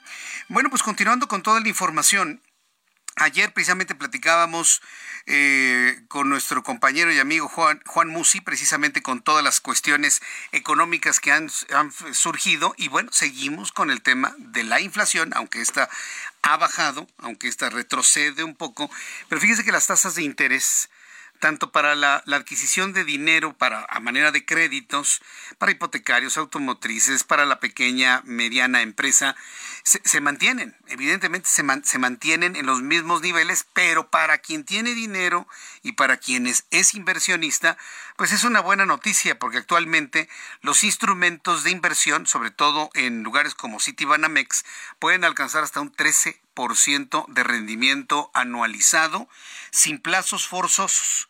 Nuestros amigos de Citibanamex nos están invitando a que usted y yo vayamos el día de mañana, si usted tiene ese ahorro, ese ahorro del cual no se anima a meterlo a un negocio porque usted tiene pues, el temor de que no funcione, de que pierda, de que no venda. Todos tenemos ese temor inicial para, para un negocio inicial, ¿no? Bueno, si usted no quiere meterse en un negocio, no se decide comprar un bien inmueble, pero tiene ahí un capital, en tanto usted decida, váyase con sus amigos de Citibanamex, invierta ese recurso, producto de sus ahorros, del aguinaldo, del reparto de utilidades, lo invierte en este pagaré, en un pagaré con un rendimiento hasta 13% al año, o en el fondo BLK 1 más de BlackRock sin plazos forzosos. Entonces, en lugar de que lo tenga ahí en una cuenta de ahorros durmiendo porque no se decide qué hacer con el dinero, a nuestros amigos inversionistas, pues inviértalo en un instrumento que le puede pagar hasta el 13%. Es una recomendación que le hacemos mis nuestros amigos de Citibanamex y este servidor, póngalo a trabajar. En el momento que usted pone a funcionar y a trabajar el dinero, se abre una cadena de beneficios enorme. Porque ese dinero que usted invierte, pues ayuda a otros inversionistas, ayuda a otras personas, ellos pagan intereses por esos créditos, entonces generamos cuando movemos el dinero, generamos riqueza en el país y generamos la posibilidad de que muchas personas puedan pagar sus adeudos, puedan hacerse de una empresa, pueden hacerse de lo que están esperando y usted que lo impulsó con su capital, pues se puede estar llevando hasta un 13% de rendimiento analizado. ¿Qué es lo que tiene que hacer? Ir mañana a su sucursal de Citibanamex o entrar a la, a la aplicación de Citibanamex, buscar el fondo BLK1 más de BlackRock, inclusive puede hacer la inversión a través de la aplicación de Citibanamex. Platíqueme cómo le va y lo seguiremos informando aquí en el Heraldo Radio. Son las 7.20, 7.20 hora del centro de la República Mexicana. Continuando con otras noticias en esta tarde. Quiero informarle que tres de cada 100 empresas que sufren, sufren extorsión cierran o cambian de ubicación. En todo lo que estamos hablando del desarrollo económico, pues también tenemos que hablar de estos graves problemas que ni los gobiernos anteriores, pero tampoco este, hay que hablarlo con toda claridad. Este gobierno tampoco ha podido frenar el que extorsionen a un empresario, el que le cobren derecho de piso. Por el contrario, el fenómeno lamentablemente se ha incrementado. ¿Cuál es la realidad de estos empresarios y de estos patrones que hoy lo revela la Coparmex? Ángel Arellano nos tiene toda la información. Uno de cada dos afiliados a la Coparmex ha sido víctima de delitos en México. Las entidades con más casos de ataques de este tipo en contra de empresas son San Luis Potosí, Zacatecas, Morelos, Sonora y Tlaxcala. La extorsión es el que más ha incrementado según la plataforma Data Coparmex. El porcentaje de afiliados que ha sufrido algún delito subió 4.3% respecto al año anterior, al pasar de 46.9 a 51.2%. Juan José Sierra Álvarez, vicepresidente nacional de centros empresariales y federaciones de la Coparmex, enlistó las entidades donde los socios reportaron más afectaciones y cuáles son los delitos más comunes. Las entidades con mayor porcentaje de empresas víctimas de algún delito en los últimos años son San Luis Potosí, Zacatecas, Morelos, Sonora y Tlaxcala. Los delitos con mayor prevalencia fueron robo de mercancías, dinero, maquinaria o equipo de la empresa en tránsito, 35%, robo total o parcial de vehículo, 24%, y extorsión o cobro de piso, 24%. El delito de extorsión por primera vez empató en segundo lugar con robo de vehículos. Por primera vez, Data Coparmex analizó las razones por las cuales quienes fueron víctima de delito no denunciaron y qué ocurrió con la carpeta de investigación de quienes sí lo hicieron. Quien no denuncia lo hace porque lo considera una pérdida de tiempo o por desconfianza en la autoridad. Quienes sí denunciaron casos de extorsión reportaron que en el 65% de los procesos no ocurrió nada con la carpeta de investigación. Reportó para las noticias de la tarde Ángel Arellano Peralta. Ese es el Gracias Ángel, gracias Ángel Arellano Peralta que nos tiene este resumen muy completo y seguramente usted que es empresario, usted que es emprendedor, usted que está afiliado a la Coparmex, pues estará en coincidencia con los datos que hemos dado.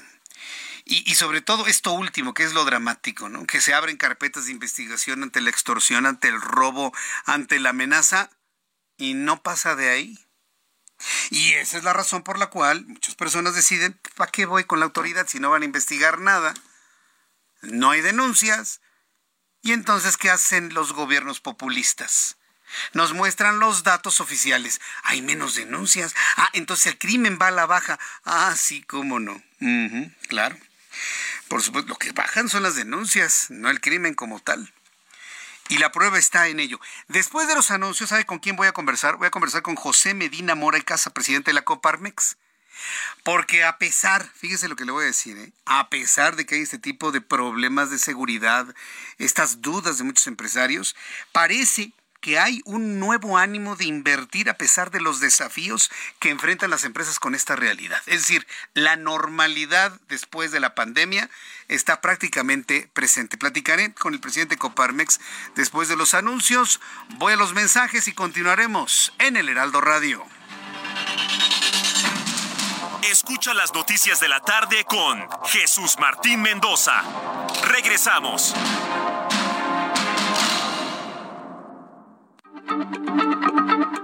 Heraldo Radio, la H se lee, se comparte, se ve y ahora también se escucha.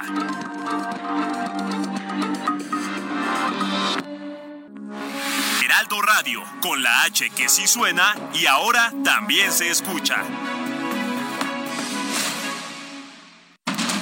Continúa Heraldo Noticias de la tarde con Jesús Martín Mendoza.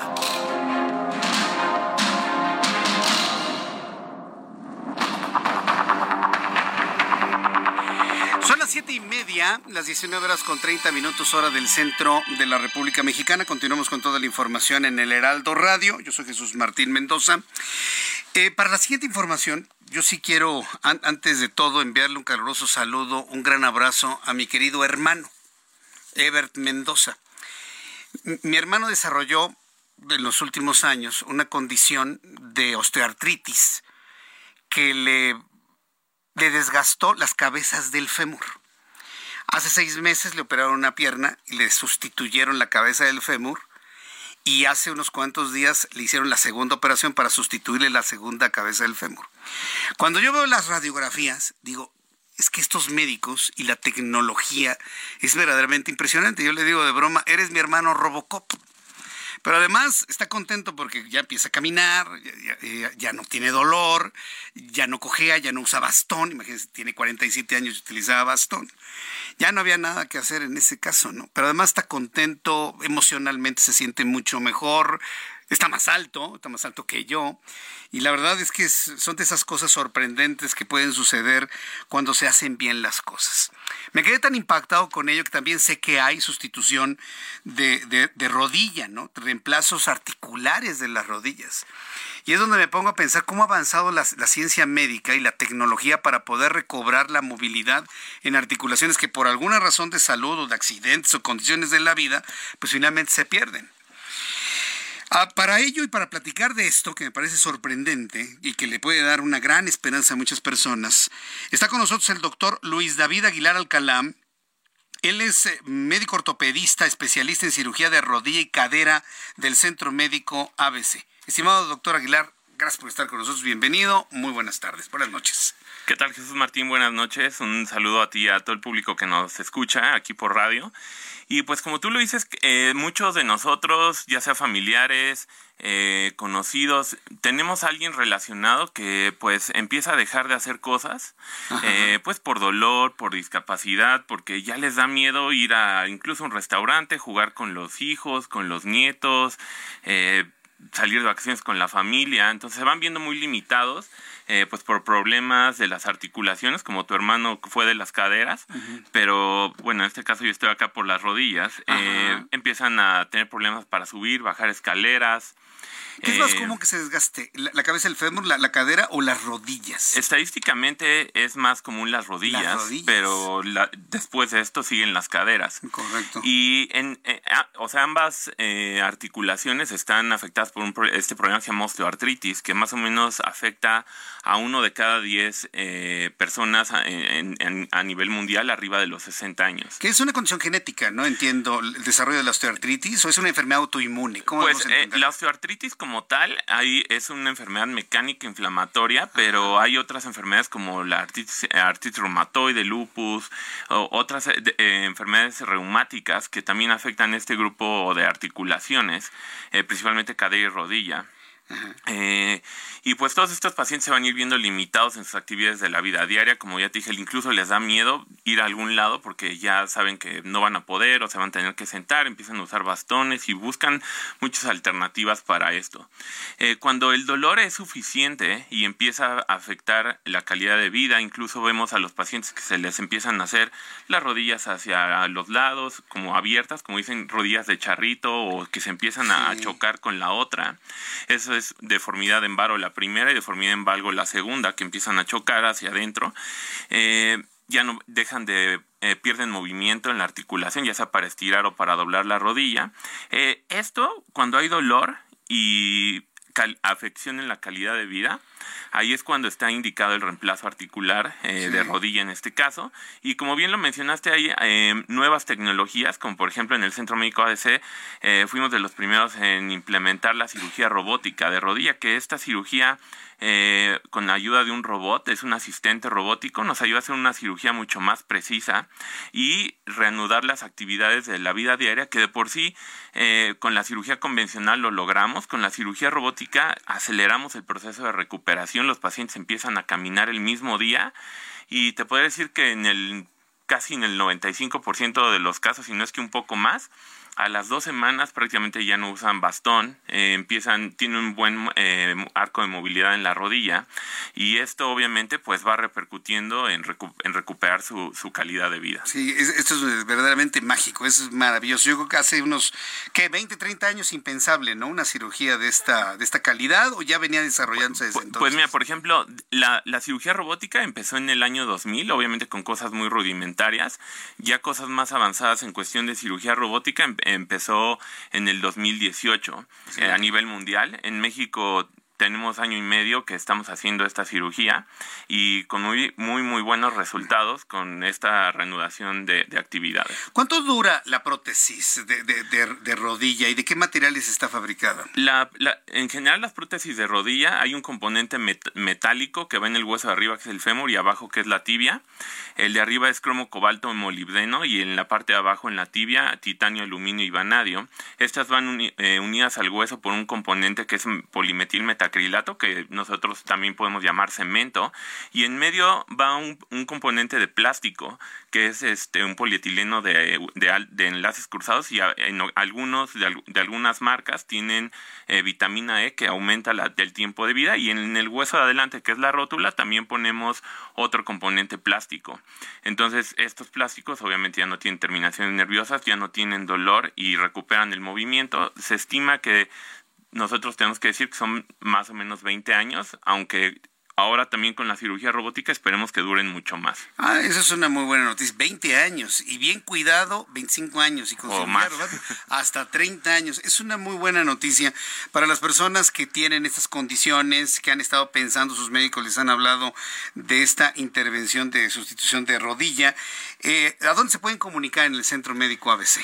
Pues mira, el, el, teléfono del hospital lo pueden, y al igual que toda la información acerca del, del Centro de Reemplazos Articulares del ABC, está disponible en la, en la página de internet que es centromédicoabc.com y también lo vamos a, a, poder encontrar en todas las redes sociales. Muy bien, perfecto, pues vamos a vamos a googlear, ¿no? Centro Médico ABC y de esta manera este buscar esta área de ortopedia eh, y cirugía de rodilla y de cadera del Centro Médico ABC. Y ahí usted puede entrar, llamar por teléfono, pedir más información. Vaya al Centro Médico ABC y pida más información de este y otros tratamientos. Doctor Aguilar Alcalá, gracias por estar con nosotros el día de hoy. Les agradezco el espacio y un saludo a todo el auditorio. Gracias, doctor, que le vaya muy bien. Es el doctor Luis David Aguilar Alcalá. Él es médico ortopedista, especialista en cirugía de rodilla y cadera del Centro Médico ABC. Ya son las 7.38 horas del centro de la República Mexicana. Vamos a revisar lo que sucedía, sucedió hoy en materia de información internacional con Alina Leal Hernández. El gobierno de Chile ejercerá la presidencia pro tempore de la Alianza del Pacífico para traspasarla a Perú un mes más tarde. Esto tras la negativa de México de entregársela al gobierno de la presidenta peruana Dina Boluarte por considerar que llegó al poder mediante un golpe de Estado. El grupo conformado también por Colombia informó en un comunicado que la decisión se adoptó en un encuentro celebrado en Santiago entre representantes diplomáticos de las cuatro naciones. Chile actuará como intermediario entre la tensa relación internacional. El director de cine James Cameron aseveró este miércoles que todas las tareas para hallar al sumergible Titán hundido en el Océano Atlántico fueron una mentira. Este miércoles el presidente estadounidense Joe Biden dijo que su homólogo ruso Vladimir Putin es un paria que está perdiendo la guerra en Ucrania, pero que es demasiado pronto para saber si se ha visto debilitado por la fallida rebelión del grupo Wagner. Diarios rusos afirman que autoridades detuvieron al general ruso Sergei Surovikin por presuntos vínculos con la rebelión del grupo de mercenarios Wagner del pasado fin de semana. En Alemania, más de medio millón de personas abandonaron formalmente la Iglesia Católica el año pasado. Esto debido a que enfrenta un largo escándalo de abusos sexuales por parte del clero y a pedidos de reformas integrales. Un hombre quemó este miércoles un ejemplar del Corán junto a una mezquita en Estocolmo. Esto en el primer acto de este tipo autorizado por la policía sueca, después de que los tribunales revocaron recientemente una prohibición anterior de las autoridades apelando motivos de seguridad.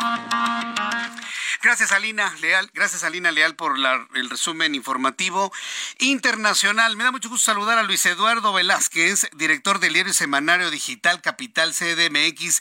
Estimado Luis Eduardo, qué gusto saludarte. ¿Cómo te encuentras? Muy buenas tardes. Muy buenas tardes, estimado Jesús Martín, y un saludo a tu auditorio. En la Ciudad de México se afinan ya las reglas para definir al candidato de la Alianza Va por México en 2024.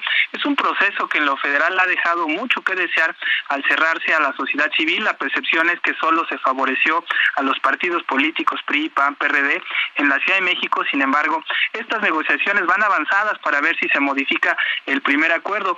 Hay que recordar que antes de las elecciones del EDOMEX se había decidido dejar la conducción del proceso interno de selección de candidato en manos del PAN. Pero ahora hay dos visiones al interior del grupo que toma las decisiones. Uno de ellos, nos comentan, dice que se debe seguir de manera idéntica el proceso que se aprobó en lo federal. Los otros proponen que se mantenga el primer acuerdo, donde el PAN, por supuesto, lleva mano. Si se define por mantener el acuerdo previo de las dirigencias nacionales, el beneficiado sería sin duda Santiago Taboada. En primer lugar, porque no tiene un oponente fuerte, sobre todo ahora que Xochitl Galvez se metió a buscar la candidatura presidencial y en el caso de Adrián Rubalcaba, los panistas dicen podría a lo mejor decantarse por, por Morena. En caso de que se haga una calca de lo federal, habrá contienda interna, pero se tendrán que bajar el número de las firmas.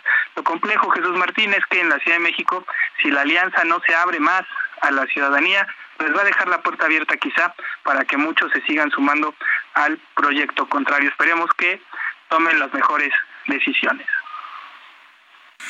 Bien, Luis Eduardo, pues muchas gracias por la información, el análisis y nos escuchamos el próximo viernes, estimado Luis. Nos escuchamos el viernes y un abrazo. Un abrazo, que te vea muy bien. Bueno, pues está la condición para la elección en la Ciudad de México el candidato. De repente me dicen, no, es que Santiago Taboada va adelante, va adelante, va adelante. De repente como que se medio desdibuja y dicen, no, ahora Xochitl, Xochitl, Xochitl. No, es que por Morena va a ser Miguel Torruco. Vamos viendo, finalmente. Vamos, sí. Me pone el ingeniero Carlos Álvarez Flores unas caras. ¿Torruco? Una, sí, hijo. Junior. aquí Ah, Junior. Junior, ah, sí. Ahora ya vienen los Juniors. Claro, ah, claro. Miguel Torruco para Morena. Que vengan va, va, pero en caballo de Hacienda, ¿eh? Para la elección en la jefatura de gobierno de la Ciudad de México. Todo indica que se lo puede llevar la oposición después del resultado en el 21 pero pues con Torruco Junior en Morena, está de pronóstico reservado, ¿eh, ingeniero? Pero bueno, Carlos Álvarez Flores es presidente de México Comunicación y Ambiente. Dice, mejor no opino, ¿no? Bienvenido, ingeniero, ¿cómo está? Muy bien, muy buenas noches, a los 15 millones. Un saludo a los 15 millones que nos escuchan aquí del otro lado del río. Hoy vengo de buenas, fíjate. Con razón no Tengo al tema. 25 años a ver. quejándome de Patricio Patrón Laviada, de Francisco Moreno Merino, de Hernando Guerrero Casares, aquel que dije, el día que dije aquí, la profepa está podrida. Dije, la profepa. Y me reclamó y me habló. Me dijo, a ver, a ver, a ver, cálmate. Cuando lo dijo aquí en este programa de noticias. Lo dije contigo. Digo, allá en el otro donde estábamos antes. Entonces, se enojó y me habló luego, luego. O sea, salí del comentario. Dice, ¿tú dijiste que la profepa está podrida? Sí, sí dije. Pero yo no soy corrupto. A ver, ¿Y qué quieres? Que digas que yo no soy corrupto. Ah, le dije, la semana que entra. Y entonces vine, contigo, y dije, efectivamente me habló Hernando Guerrero Casares y me pidió que rectificara.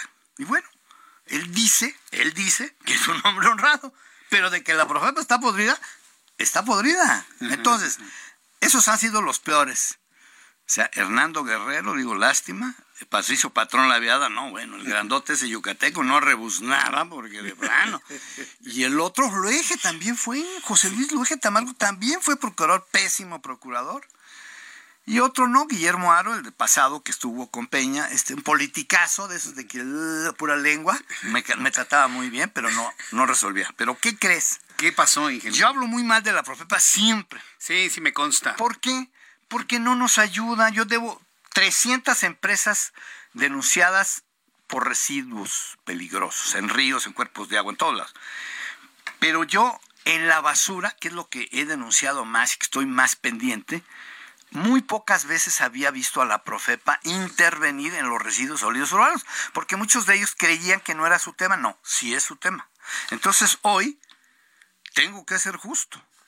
Por primera vez en la historia de la Profepa, que ahora está la doctora Blanca Alicia, Blanca Alicia Mendoza Vera, doctora en Derecho, es una mujer, fíjate, procuradora. Está, clausuró ya, ahora sí formalmente, Los Laureles, que es un, una, una, montaña enorme en el Salto Jalisco de Capsa Eagle. Ya fue a Cimeprode, un sistema del gobierno municipal de don Samuelito García. Ese joven es muy irresponsable porque tiene un tiraderote si me prode ya está ahí, en Sachila, en Oaxaca, que yo denuncié Sachila hace, en el 2, en el 10, hace 13 años, ya clausuraron. En Tlaxcala, un procedimiento del 2018, ya está la profepa apretándole todo al gobierno del estado, doña Lorena Cuellar Cisneros, que le mando un saludo, tiene que arreglar sus cuatro mugrosos tiraderos. En Tehuacán, Puebla es un mugrero, ya están ahí. En Cancún, en Cancún es una empresa privada, tramposa, ya hablé de ella aquí, promotora inmobiliaria Mahahual, ve PIMSA, que es un mugrero, ya tienen un procedimiento y ya estamos en espera de las conclusiones, o sea, las clausuras y las multas. Estamos Veolia, fíjate, la Veolia, la poderosa Veolia. No lo puedo creer lo de Veolia, Mérida, ¿eh? Yucatán y Tuxtla Gutiérrez tiene dos procedimientos la Profepa ahí, fíjate. Es increíble. Mal. En Tepoztlán, un bueno, es un mafioso que no quiero hablar ni de su nombre, es un tramposo ese de Tepoztlán, ya está la Profepa. Y aquí viene uno muy especial, fíjate. A ver. Es un, es un funcionario que era del Verde, que ahora es diputado Morena. Ya ves que son PRI, son PRD y luego Morena. Y otros son PRI, PRD, Movimiento Ciudadano y, y Morena. O sea, se reciclan y se reciclan y se reciclan. O sea, todo es lo mismo. Sí, es lo mismo. Ahí dicen que son diferentes, ¿no? Pues son puros priistas, todos, incluyendo al presidente. Cuauhtémoc Ochoa Fernández se llama, fíjate, él es de Hidalgo, estuvo de subsecretario con Peña, disque verde, y ahora es morena. Y él es un tramposo porque está metido en un tiradero en Naucalpan, tiradero. ¿Y qué crees? Mm. Ya confirmé y la Profepa está ahí clausurando el mugroso tiradero de Cuauhtémoc Ochoa Fernández, que tiene otro tiradero en Cholula. Que me escuche Beatriz Manrique, que la conozco, secretaria de Medio Ambiente, que no lo clausura, pero debe clausurar Cholula. Ciudad del Carmen. En Puebla. Sí, en Puebla. Y Ciudad del Campeche, Ciudad del Carmen, Campeche, un tiraderote que dejó una empresa privada, ya está ahí. Colima, dos tiraderos. Y parece que van a seguir más. De manera, pues, que tengo que reconocer a la doctora Blanca Alicia Mendoza Vera, procuradora actual.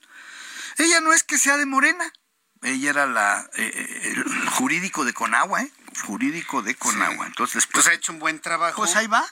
Bien. O sea, está haciendo lo que tiene que hacer. Pues lo que tiene pues. que hacer, sí, pero antes no le hacían caso a la basura porque decían, no, no, ese no es tema mío. Lo mío nada más los peligrosos. También hay peligrosos en los tiraderos. ¿Por qué crees que se prenden todos los tiraderos? Por eso. Ahora, otra cosa muy importante que acabo de investigar, porque está en los hechos, va está fortaleciendo los tres confinamientos de residuos peligrosos que hay en el país, que están en el norte, pero hay toda una serie de acciones que están tomando, que está tomando ella decisiones de buenas para fortalecer esa, esa, esa capacidad y esa operación correcta de los residuos peligrosos en esos tres confinamientos. De manera pues que ni modo, tengo que reconocer a la doctora ni hablar, yo siempre he dicho que la Profepa mm, no, no, ahorita está chambeando. Ahorita está chambeando, a pesar de que está reducida. ya le quitaron hasta la camisa, ya no hay delegaciones, no hay subdelegaciones, no hay nada, son encargadas, así ya no hay nada. Hay unos cuantos inspectores.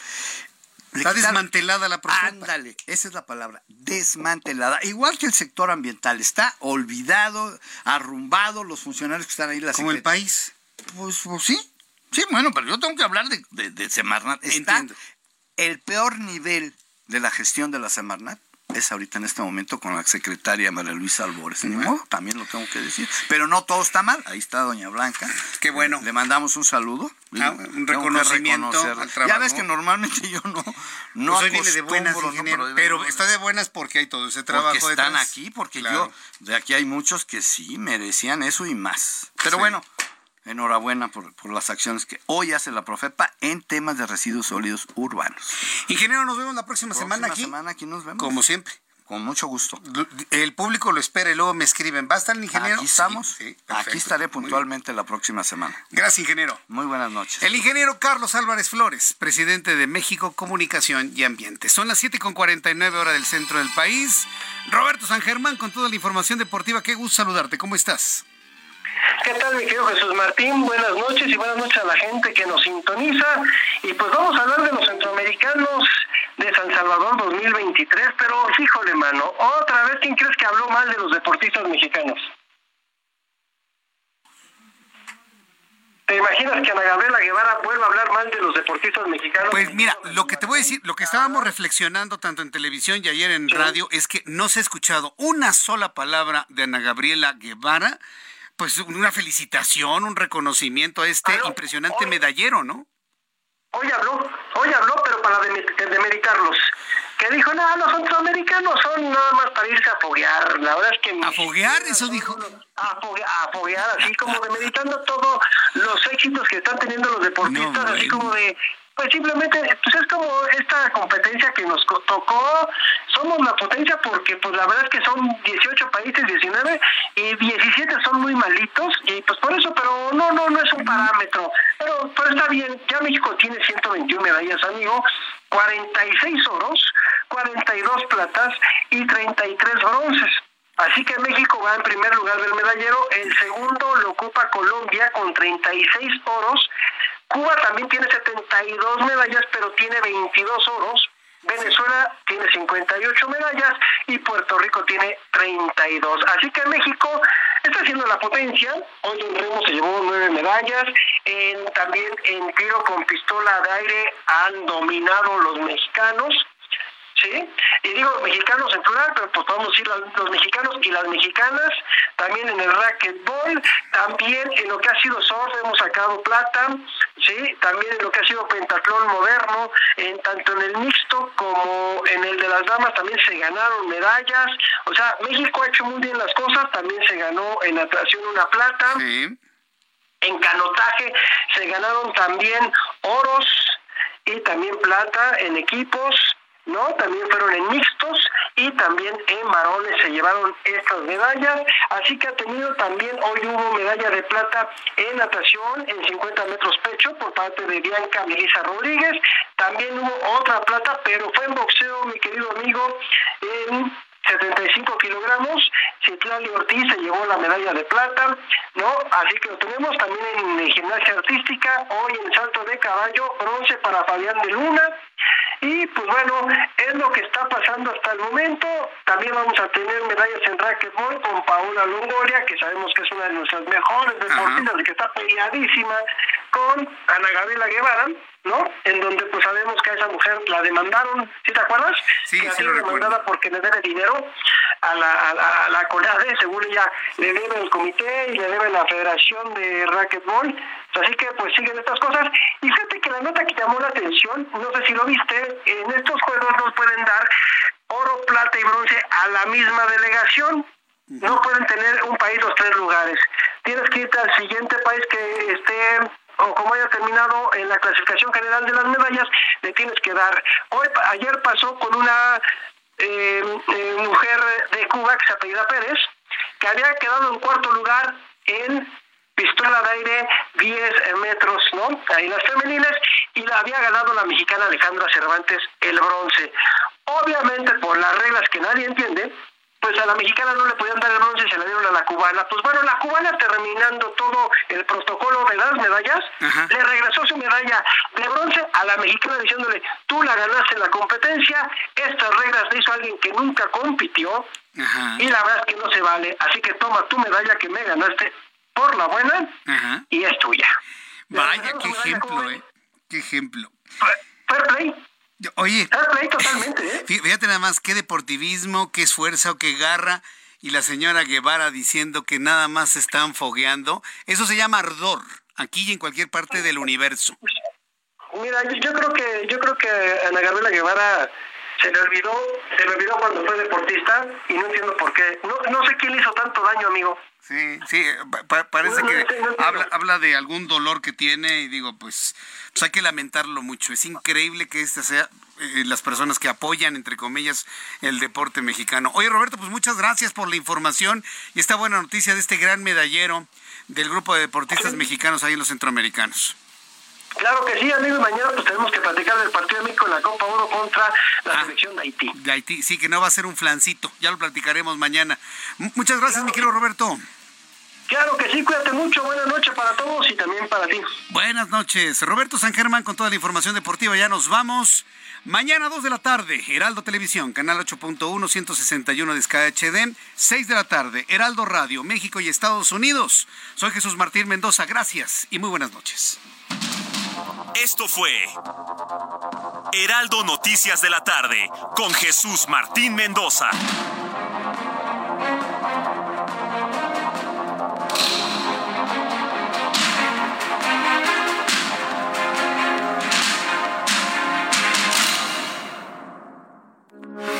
Heraldo Radio, con la H que sí suena y ahora también se escucha.